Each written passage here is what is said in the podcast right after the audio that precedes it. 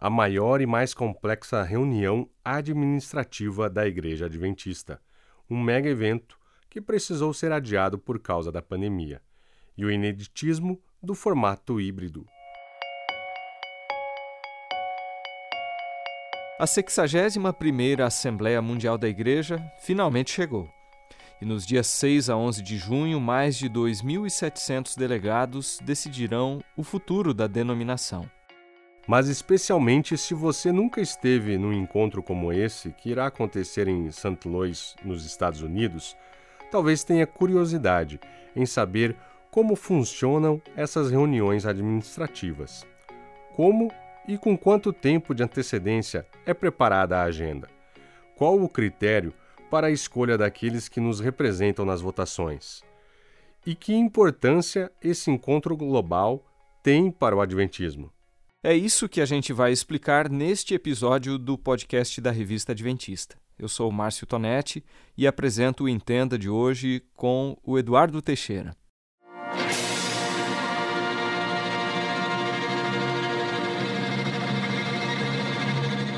Let us, as one united family, north, south, east, and west, allow me to express appreciation to those who have been in general conference and division, administration, and departmental work. A primeira Assembleia da Igreja Adventista aconteceu em Battle Creek, no estado norte-americano do Michigan, nos dias 20 a 23 de maio de 1863, portanto, há 159 anos. Pois é, Eduardo, e outra curiosidade é que até o fim da década de 1880, essas reuniões eram realizadas anualmente. Depois, elas passaram a acontecer a cada dois anos. E de 1905 para cá, a periodicidade tem sido quinquenal salvo algumas exceções, como é o caso da edição 61, que estava prevista para 2020, mas teve que ser adiada em razão da pandemia. E até hoje, apenas três assembleias mundiais foram realizadas fora dos Estados Unidos: a de Viena, na Áustria, em 1975, a de Utrecht, na Holanda, em 1995 e a de Toronto, no Canadá, no ano 2000. Uma das razões de a maioria das assembleias ter sido realizada nos Estados Unidos é a infraestrutura necessária para um evento desse porte. Para sediar algo assim, a cidade precisa ter um mega centro de eventos, além de uma ampla rede de transporte, restaurante e hotelaria, só para a gente citar aqui alguns requisitos. Não é por acaso que a igreja pode levar até nove anos para planejar uma assembleia brasileiro Gerson Santos conhece bem como isso funciona, pois ele é um dos que ajudam na elaboração da agenda. Eleito secretário associado da sede mundial adventista durante a assembleia realizada em San Antônio, no Texas, em 2015, ele nos concedeu a seguinte entrevista. O pastor começa trazendo aqui alguns detalhes relacionados à organização de uma assembleia. Bem, sobre, sobre a organização em si, é um processo realmente bem detalhado com o envolvimento de muitas pessoas. Como, como você sabe, a administração da igreja é organizada em três áreas específicas: a presidência, a secretaria e a tesouraria.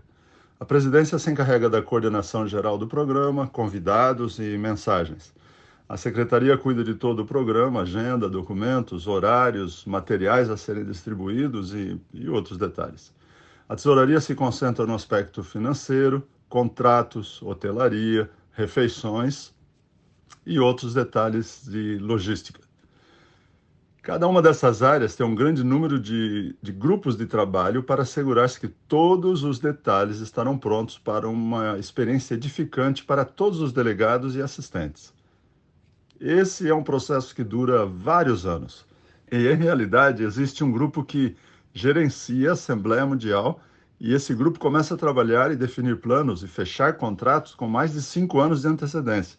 Em outras palavras, quando chegamos a uma assembleia, existe gente que já está trabalhando para a seguinte.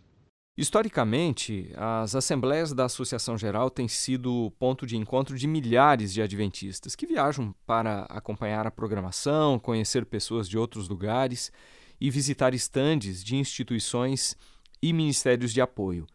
Para se ter uma ideia, em 2015 o evento recebeu mais de 60 mil pessoas. Mas, Pastor Gerson, a expectativa de público para este ano deve ser menor em razão da pandemia? Nas últimas décadas, com o crescimento da Igreja Mundial e as facilidades de locomoção, tem levado um aumento incrível dessas, uh, de assistência nessas reuniões. Como você disse, nas últimas assembleias chegamos a, a mais de 60 mil pessoas assistindo o evento do final de semana. O mundo está ficando bem diferente. Nos últimos dois anos, a pandemia tem criado limitações no orçamento financeiro, logísticos e, é claro, restrições de viagens é, é difícil ter uma previsão da assistência nessa Assembleia que se aproxima. Alguns fatores têm que ser levados em consideração. Primeiro, embora o evento ah, terá lugar em um grande auditório, até pouco tempo não tínhamos previsão da situação do mundo com relação à pandemia. Pelo que tudo indica, a maior parte dos delegados e interessados em assistir à Assembleia estarão, eh, terão a possibilidade de viajar para St. Louis mas para muitos já é muito tarde para conseguir agendamento de visto ou fazer acertos financeiros. E temos que levar em conta que o dólar americano ainda está muito forte, e isso impõe um peso uh, extra do, no restante do mundo para uma viagem como essa. Outro fator que sempre tem atraído muitas pessoas são os programas relacionados ao evento principal, como os estandes de exposição, uh, concertos e outros uh, e outras atividades que não vão ocorrer nessa Assembleia. Toda reunião como essa tem, evidentemente, uma agenda. Então, quem define a pauta e como funciona esse processo? A agenda da, da Assembleia e a, a programação ela é estabelecida com muito tempo de antecedência. Uh, como eu disse anteriormente, a administração e os seus associados estão envolvidos em toda a programação a parte de, do programa em si é mais a parte da, uh, encarregada da presidência e a secretaria se envolve mais com, nos detalhes da agenda, preparação da agenda e alguns detalhes do programa. Com relação à agenda especificamente, ao longo do, dos anos do quinquênio, existem vários votos que são tomados ou uh, pela administração da Conferência Geral ou então por comissões que reportam uh, diretamente uh, nos concílios, principalmente o concílio anual que ocorre uh, geralmente no mês de outubro da Conferência Geral. Aí estão representantes no mundo todo, é como se fosse uma, uma grande mesa administrativa, onde todos os representantes do mundo vêm.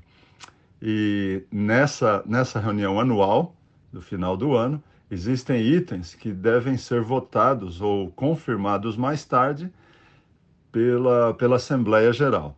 Para dar um exemplo sobre isso, os itens com relação ao Manual da Igreja. Eles são é, estudados num pequeno grupo, é, são tratados numa comissão ma maior e depois são trazidos a, essa, a esse concílio anual do, no mês de outubro. Eh, se eles são aprovados, se esses itens são aprovados, eles entram numa agenda que será apresentada depois na Assembleia da Associação Geral. Então, esse é um dos itens que, é, que será apresentado. Uh, existem outros fatores, por exemplo, organização de novas uniões. Nós temos várias uniões novas, estão sendo organizadas ou mudaram de status, passaram de missão à associação, uh, ou foram reorganizadas e esses votos já foram tomados no concílio anual e agora serão trazidos também à Assembleia da Associação Geral. O que mais está previsto para ser votado neste ano? Na reunião da Assembleia da Associação Geral, a agenda não é muito grande em termos de itens uh, gerais.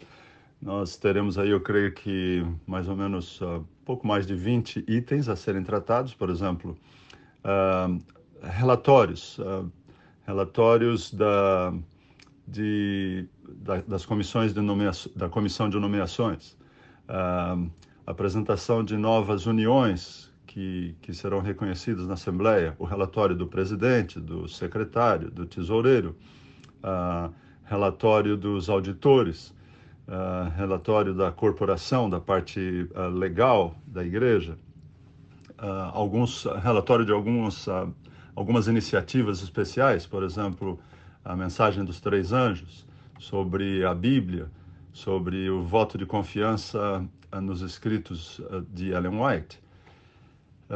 fora esses temas ou itens gerais, nós temos comissões que estarão apresentando seus relatórios, por, por exemplo, a Comissão de Estatutos e Regulamentos, que tem vários itens, a Comissão de do Manual da Igreja apresenta 37 itens a serem uh, apreciados pela Assembleia. Então, aparentemente, a agenda não é tão grande, mas uh, existem, existem alguns desses itens na agenda que têm uma quantidade muito grande uh, de itens que fazem parte desse relatório geral. Então, na verdade, é uma, é uma agenda bem grande. Ela está disponível, não apenas foi enviado a todos os delegados o, o link, né, mas está disponível no website de, da gc. Eh, gcsession.org. E essa agenda não é, não é segredo. Uh, uh, e tem acesso, a qualquer a pessoa poderá ter acesso a essa agenda. É claro que a participação e observação ficará a cargo unicamente aqueles que são oficialmente delegados, que estarão participando ou uh, presencialmente, fisicamente, ou através dos meios eletrônicos. Os delegados, isto é, aqueles que têm poder de voto nas Assembleias Mundiais, recebem com algumas semanas de antecedência tanto a agenda quanto os documentos que serão apresentados. Mas eles podem propor mudanças em relação ao que será votado? Agora, no final de. Uh, em meados de maio, os delegados já receberam uh, a agenda com todos os itens que serão apresentados na Associação Geral. E eles vão, devem estar lendo já esse material, vão estar uh, fazendo anotações e quando o item for apresentado na Assembleia Geral, eles podem dar a sua observação. Todo, todos os delegados têm direito, direito a voz uh, e voto. Não apenas votar sim ou não, mas eles podem dar a sua, a sua opinião. Se um assunto uh, uh, tiver muitas observações ou um número grande de delegados deseja colocar, postergar a votação desse item ou referir o item para outra comissão para estudar novamente, isso pode ser feito. Ou apenas votar sim ou não naquele item da agenda. Mas, sem dúvida, cada delegado tem oportunidade de participar, fazer observações e depois uh, manifestar através do voto a aceitação ou não de cada um dos itens que forem apresentados.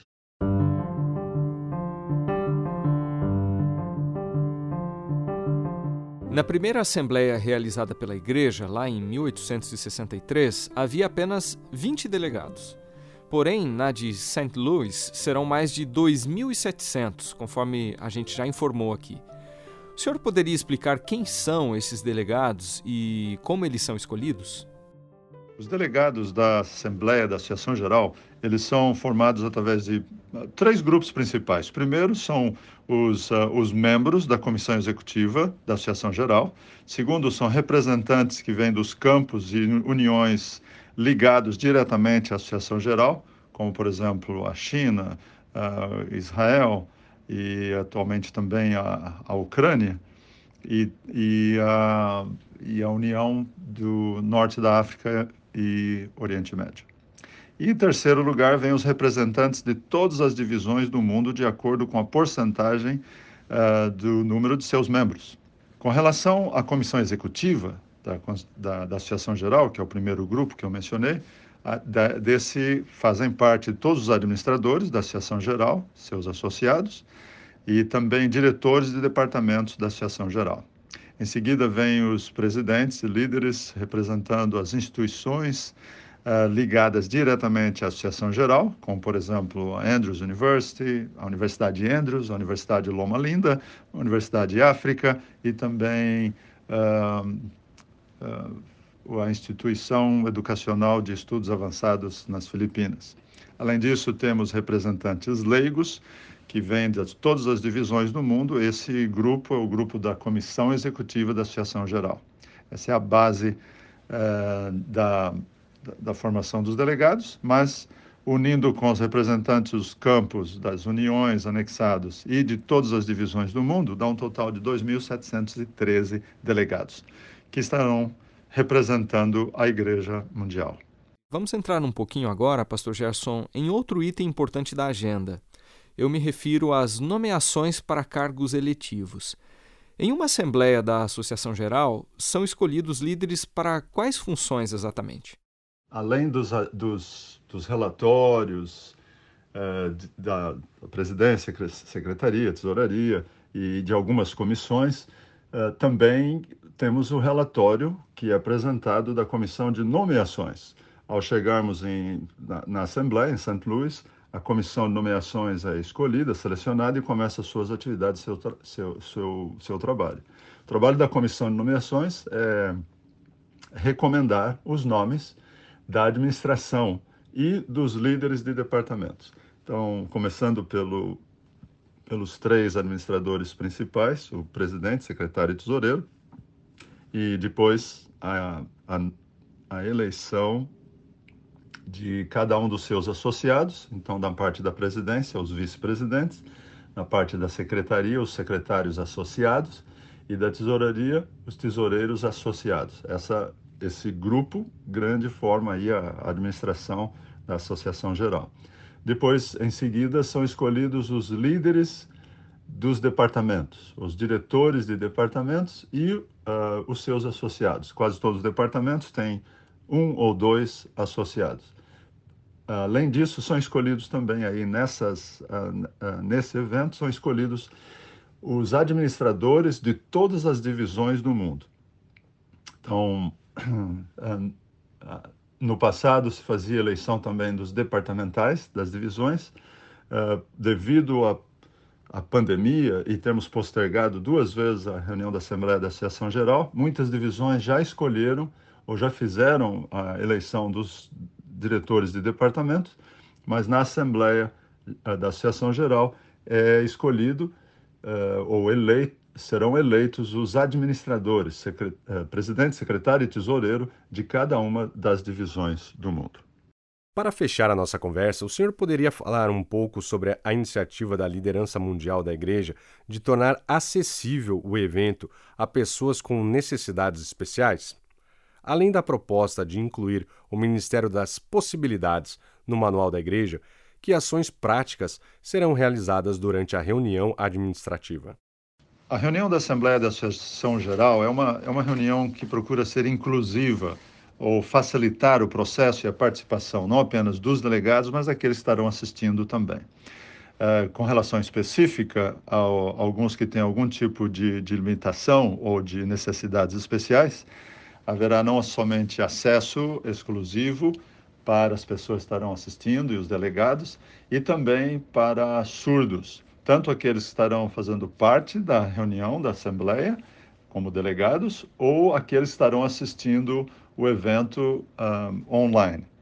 Uh, assistência a pessoas com necessidades especiais é levada em conta porque queremos uh, quanto o máximo possível, incluir toda a participação da igreja para que todos possam uh, se beneficiar e participar ativamente nas reuniões e na tomada de decisões da, de nossa igreja. Pastor Gerson, muito obrigado pela gentileza da entrevista e boas reuniões por aí. Bem, eu gostaria de, de agradecer a oportunidade de estar com vocês e e peço que orem em favor desse grande evento, como, como nós sabemos, é, é um evento de grande importância para, para a nossa igreja e queremos colocar a nossa vida nas mãos de Deus e queremos ter certeza também que o Senhor está em controle de sua igreja e, e que nos ajude a trabalharmos de formas mais, mais eficientes no cumprimento da missão para abreviar a volta de Jesus, preparar um povo para o encontro com Ele e esse, esse é o nosso sonho é, é o, o, nosso desejo e esperamos que todos que estão uh, nos ouvindo uh, se unam uh, conosco em oração para que o Senhor dirija os destinos da sua igreja e dirija especificamente as reuniões que terão lugar agora na Associação Geral em St. Louis.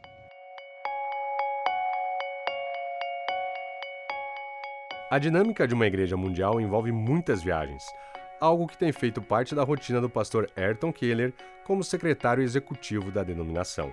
Aliás, ele bondosamente nos respondeu entre um aeroporto e outro. Eu vou gravar para você aqui do aeroporto. Eu estou aqui exatamente em Washington, no aeroporto que fica no centro de Washington, D.C., saindo para Miami daqui a pouquinho para uma comemoração dos 100 anos da igreja na divisão interamericana. Então pode ter algum barulho a mais, alguma chamada de, de embarque, mas é parte aqui da, da realidade ao vivo. Pastor Ayrton, a pandemia alterou não apenas a data, mas o próprio formato do evento, que pela primeira vez será realizado no modelo híbrido, né? Aliás, dos 2.713 delegados, quase 500 participarão remotamente, o que deve ter demandado uma infraestrutura mais ampla de internet e investimentos para viabilizar as transmissões via Zoom. Sem contar né, a necessidade de uma equipe responsável pela tradução das sessões para idiomas como português, espanhol, francês e russo. Como a liderança mundial da Igreja lidou com os fatores que interferiram diretamente na realização da próxima Assembleia? Realmente a Conferência Geral desse ano ela vai ser pioneira na questão do, do modelo híbrido. A igreja entendeu a mensagem desde que a pandemia chegou e nós tínhamos que alterar as conferências gerais, primeiro em 2020, depois para 2021 e agora para 2022, nós entendemos que essa era uma das realidades do novo normal. O grande problema para a igreja é que legalmente, pelos nossos estatutos, nós não podíamos fazer esse tipo de assembleia nós precisaríamos ter pelo menos um terço dos delegados presentes ao vivo, in person or on site, como os americanos chamam. E se nós não tivéssemos esse um terço, a Assembleia não poderia ser começada. E, e nós passamos por um desafio muito grande aí, porque como nós podíamos correr o risco de marcar uma Assembleia e de repente não ter um terço dos delegados presentes. Você imagina, nós marcamos uma Assembleia e, e acaba vendo uma, uma, outra contaminação da pandemia, uma nova variante de vírus, alguma coisa assim, e muitas pessoas não conseguem vir. E aí você tem um estádio alugado, você tem toda uma estrutura montada e conseguem vir apenas alguns dos Estados Unidos. É uma questão de segurança, de viagem, de contaminação, de visto, etc. O pessoal não vem e nós não conseguimos realizar a assembleia. Então nós até podíamos ter um conceito de híbrido, mas nós tínhamos a obrigatoriedade de ter um terço das pessoas presentes fisicamente no local. Então a igreja começou a lidar com esse tema e encontrar maneiras para mudar essa regra tratando as pessoas que participam virtualmente de uma assembleia da mesma forma daquelas que participam pessoalmente. E foi feita uma assembleia mundial extraordinária dia 18 de janeiro desse ano, e nesta Assembleia Geral, a igreja parou para avaliar exatamente essa realidade, se nós podíamos mudar esse regulamento e permitir que pessoas presentes online também fossem contadas como quórum. E isso foi aceito por unanimidade pelos delegados, foram 400 delegados presentes, e a partir do momento que isso foi aceito, então nós já vamos aplicar essa realidade agora na próxima Assembleia. Sendo assim, a Assembleia está marcada. Se houver uma variante de vírus, se houver uma, um Estados Unidos fechar para a entrada de, de, viajantes estrangeiros ou qualquer outra coisa, nós nos conectamos por Zoom e as pessoas que estiverem conectadas por Zoom passam a contar parte desse quórum de um terço dos presentes para podermos dar abertura na Assembleia. E aí, é claro, naturalmente por Zoom será mais viável a gente poder conectar as pessoas e então ter a segurança que nós podemos fazer uma assembleia híbrida. Por outro lado, a igreja teve que lutar com a realidade dos seus próprios regulamentos. Além desse aspecto que eu mencionei, de nós precisarmos de um terço de pessoas fisicamente presentes, nós também tínhamos um regulamento, era uma parte da nossa Constituição como Associação Geral, que indicava que nós não poderíamos postergar uma assembleia por mais de dois anos e a Assembleia já tinha sido postergada de 2020 para 2021, um ano, e 2021 para 2022, um segundo ano. Em outras palavras, ela tem que ser feita agora por uma questão legal, pelos regulamentos que foram criados em algum momento, mas hoje eles colocam debaixo da lei.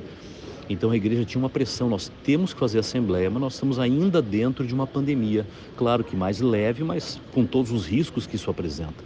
Então, como dar garantias legais de que a Assembleia vai acontecer. E aí, é claro, a mudança dos nossos regulamentos, permitindo que pessoas participando online contem como presença para o quórum nos deu segurança de que a gente vai poder fazer essa assembleia agora, mesmo que nós tenhamos cinco pessoas fisicamente presentes lá em St. Louis, mas tendo as demais, o quórum mínimo dá quase mil pessoas, mil delegados, tendo o quórum mínimo presente online, nós vamos poder seguir em frente. Isso deu muito trabalho, foi motivo de muita análise técnica, jurídica, de muita consulta aos representantes da igreja em cada território que nós chamamos de divisão, para saber se a igreja estava pronta para uma mudança, para poder encarar essa nova realidade. E nós tivemos ampla aceitação.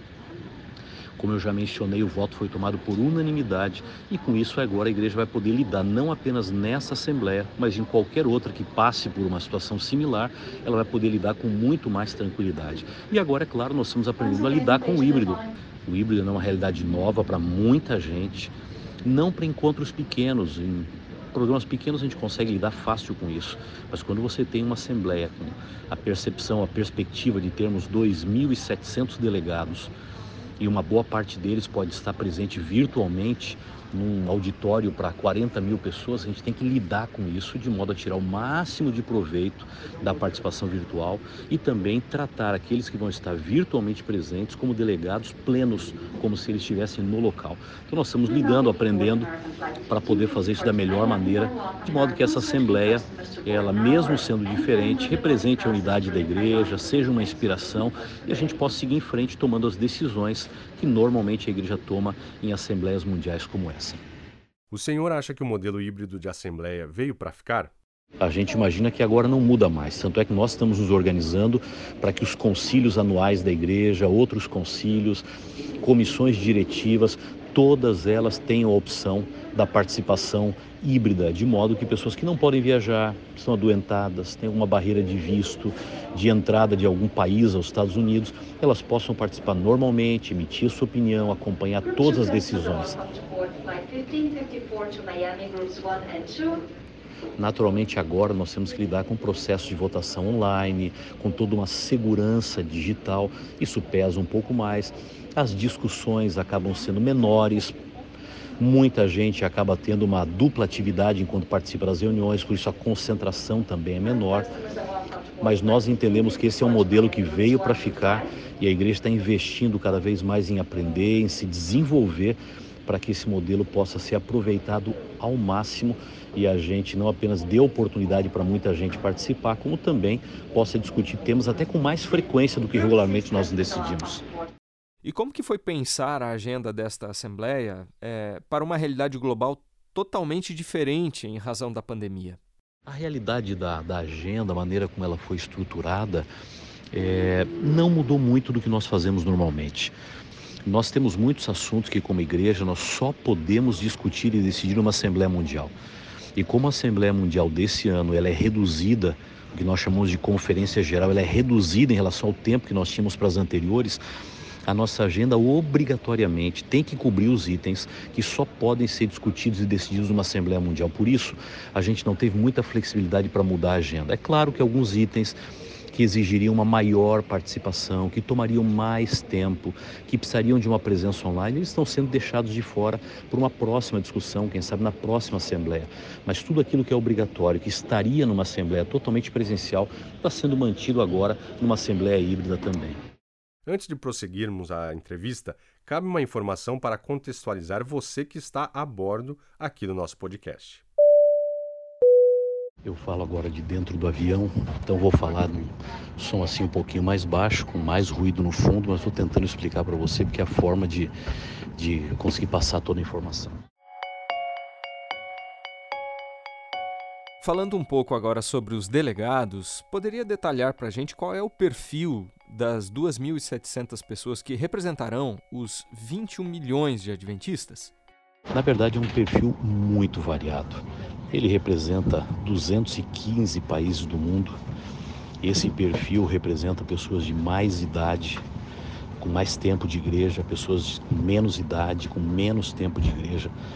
Esse perfil de delegados envolve pessoas que vêm de regiões onde a igreja cresce muito e outras que vêm de regiões muito mais desafiadoras, onde a igreja cresce bem lentamente, e outras onde a igreja tem reduzido o seu tamanho. Essas pessoas vêm de lugares mais secularizados, culturas mais secularizados e outros de culturas mais religiosas. Esse, esses delegados vêm de países quase fechados para o Evangelho. Nós temos presença, eles vão ser representados, e outros delegados que vêm de países muito abertos à pregação do Evangelho, onde você livremente pode falar o que pensa. Você tem delegados que vêm de regiões onde a busca pela unidade, por, por encontrar soluções em comum é mais forte. E você tem delegados que vêm de regiões onde a opinião própria é o que vale, a luta por defender os seus direitos também. E quando você coloca todo esse grupo junto, você pode imaginar a complexidade de resolver problemas, de tomar decisões que sejam decisões que atendam a todos. E é por isso que a gente confia muito na ação do Espírito Santo para poder dirigir uma assembleia como essa, porque humanamente falando é impossível tomar decisões, seguir em frente, manter a igreja unida, o foco na missão, com um grupo tão variado de pessoas participando. Mas a gente acredita que, apesar de termos pessoas que vão ficar mais felizes porque as decisões tomadas são mais próximas do que eles pensam, ou outros que, quem sabe, vão ficar tristes porque não era o que esperavam, a gente crê que, pelo poder do Espírito Santo, no final nós podemos sair acreditando que, no meio das diferenças ou da diversidade, nós podemos encontrar unidade e seguir em frente. E como são determinadas as cotas de delegados?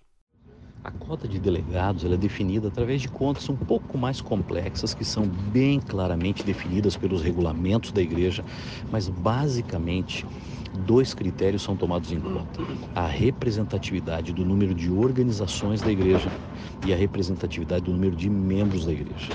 Esses dois elementos somados formam a base da escolha daqueles que vão representar cada região do mundo.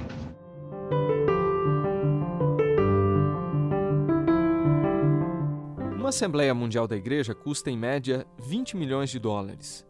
Qual a importância desse investimento?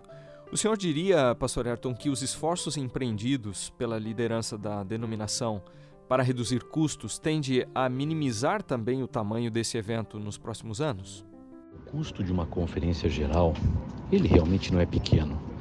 Quando você pensa em reunir representantes de 215 países do mundo, quando você pensa na estrutura que tem que ser montada num país como os Estados Unidos, é, que é um país desenvolvido, onde uma estrutura, uma infraestrutura não pode ser muito simples dentro do contexto cultural, da realidade onde um programa como esse é feito. Quando você pensa na necessidade de um programa confiável, seguro, onde as coisas não vão falhar, e tudo vai funcionar bem, você tem ideia do quanto a gente gasta. Na verdade, a Assembleia Mundial, que nós chamamos de Conferência Geral, em 2022 vai ser muito mais barata do que outras assembleias. Nós vamos ter um grande número de delegados que não virá, vão participar online, isso é uma economia. Nós não vamos ter as exposições que normalmente tínhamos, é uma grande economia. A Assembleia, que ao invés de durar 10 dias, vai durar apenas 6 reduz uma boa parte do custo. Enfim, nós temos uma Assembleia mais econômica nesse ano. Agora, eu tenho repetido sempre, esse é o preço da unidade da igreja.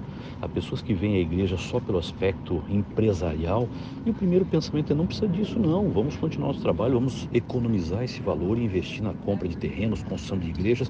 É um pensamento justo e é um pensamento de quem gostaria de ver a igreja prosperar e cumprir sua missão.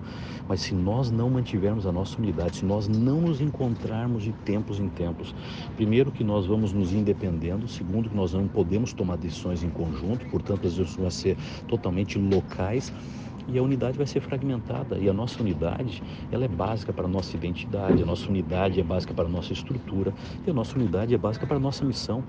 Portanto, nós temos que investir nisso. Outros pensam, não, podíamos fazer tudo online. Agora que nós temos tecnologia, chama o pessoal, toma as decisões que tem que tomar e segue em frente. É outro pensamento de cabeças modernas que estão vendo o potencial da tecnologia. Nós estamos tentando usá-la. Mas nós não podemos esquecer que a igreja é feita de pessoas e pessoas se veem, se encontram, celebram juntas.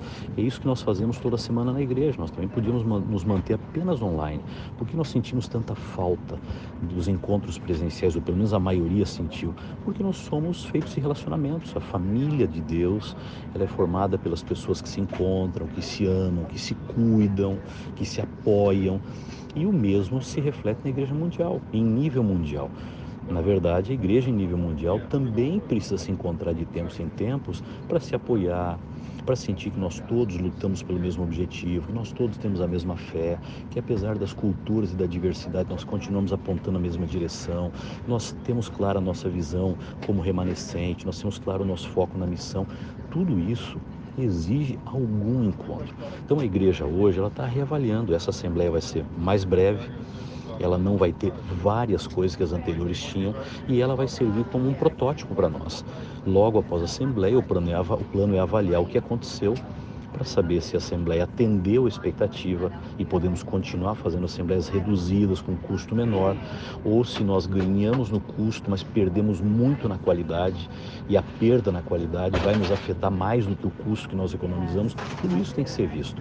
O objetivo é buscar o bem da igreja. E ao buscar o bem da igreja, nós temos que buscar o equilíbrio financeiro e, ao mesmo tempo, o cuidado das pessoas. Temos que buscar a missão, mas também a unidade. Temos que buscar o investimento, mas também temos que buscar a celebração. Há muitos elementos em jogo, mas é importante ter muito claro: a igreja está preocupada com as finanças, a igreja entende que nós estamos vivendo um novo normal e que nós temos que nos adaptar a uma outra realidade. A estrutura tem que ser ajustada. Nós só estamos com calma avaliando como isso deve acontecer. E para finalizar, o que os membros da igreja podem esperar da Assembleia de St. Louis? Os membros da Igreja Adventista podem esperar uma Assembleia diferente nesse ano. Em alguns aspectos, em outros, pode esperar uma Assembleia como as demais. Ela vai ser diferente porque ela vai ser mais breve, ela vai ser diferente porque ela vai ter menos tempo de inspiração e mais tempo de business, de decisões, de assuntos que têm que ser resolvidos, de temas que têm que ser tratados, que foram compactados em menos tempo tudo isso tira um pouco aquele brilho da celebração. Nós antes tínhamos dois sábados e nos sábados muita coisa acontecia da, da, celebração. Agora só temos um sábado, menos tempo as pessoas juntas, menos gente vindo até Santo Luís por problemas de visto, de pandemia, o que tira um pouco o brilho da representatividade mundial. Então vai ser uma, uma assembleia um pouco mais técnica. Por outro lado, nós estamos trabalhando muito duro e com muita oração, inclusive um movimento de 40 dias de oração pela Assembleia. E eu posso dizer a vocês, a igreja pode esperar uma Assembleia feita com muita oração. Nós não estamos brincando numa reunião como essa, nós estamos levando a sério e entendemos o tamanho do investimento, o tamanho da responsabilidade perante Deus e perante a igreja. Eu coordeno a equipe da secretaria, que é uma equipe grande, e esse pessoal está trabalhando dia e noite, dia e noite, para preparar tudo da melhor maneira, com a melhor eficiência, para que essa Assembleia funcione bem. Então é oração e trabalho duro. Podem esperar o nosso melhor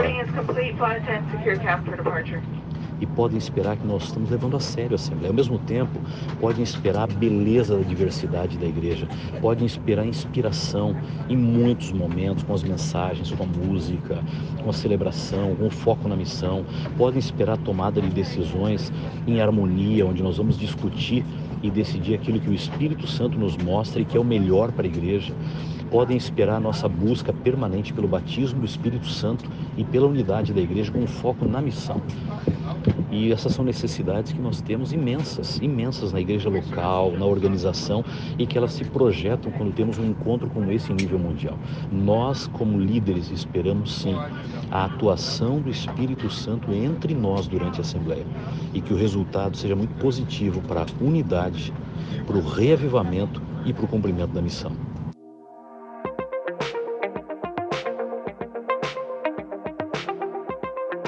Pois é, Eduardo, depois de 17 anos, a Assembleia Mundial da Igreja volta a ser realizada em St. Louis, no estado do Missouri. Só que desta vez ela vai durar menos tempo. É verdade. Se no passado essas reuniões chegaram a durar mais de 20 dias, desde meados do século XX, o tempo foi reduzido pela metade. E em 2022 durará menos de uma semana, outra mudança significativa desses novos tempos.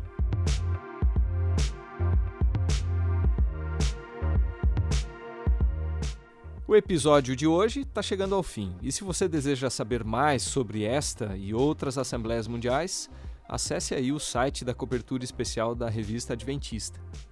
O podcast de número 45 teve produção, roteiro e sonorização de Márcio Tonetti, apresentação de Eduardo Teixeira e Márcio Tonetti e direção de jornalismo de Marcos de Benedicto. Até o próximo.